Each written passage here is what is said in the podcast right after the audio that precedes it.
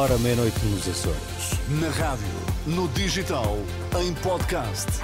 Música para sentir, informação para decidir.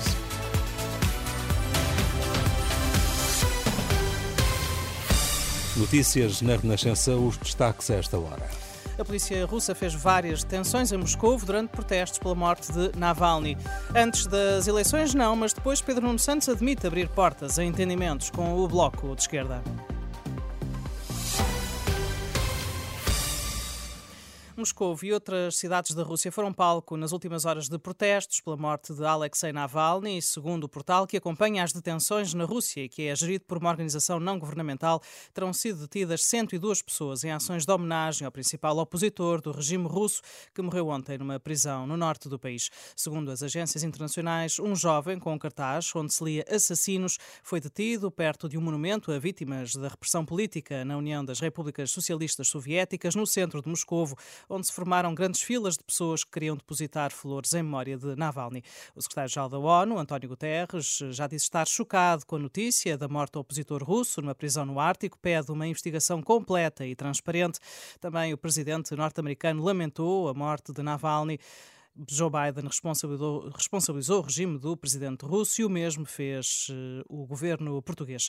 No mesmo sentido, vão as declarações de João Paulo Batalha, o dirigente do movimento Frente Cívica, que defende uma resposta imediata. Impõe-se agora uma resposta política da União Europeia e a resposta é reconhecer que isto foi um homicídio de Estado o responsável é Putin e a melhor forma de responder a este homicídio é pegar no trabalho feito por Navalny e pela Fundação Navalny, que identificou 6 mil responsáveis do regime russo e alargar as sanções europeias a esses responsáveis. Esse é o primeiro passo e deve ser imediato.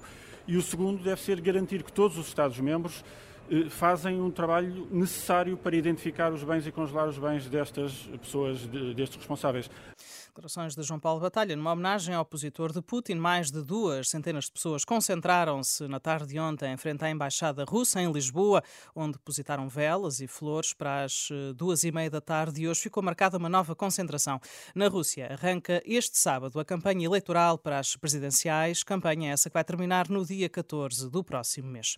Por cá, a caminho das legislativas antecipadas, Pedro Nuno Santos não afasta o entendimento pós-eleitoral com o Bloco de Esquerda no frente a frente da última noite na RT RTP com Mariana Mortágua, o líder do PS disse ter portas abertas para construir uma solução de futuro.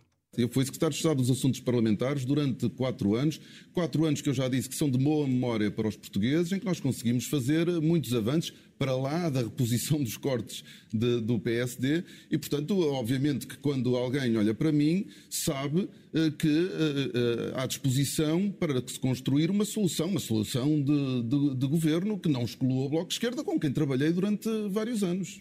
Pedro Nuno Santos recusou, no entanto, qualquer acordo pré-eleitoral, ao contrário do que pede o Bloco, por entender que cada partido deve ir a votos defendendo as suas próprias ideias.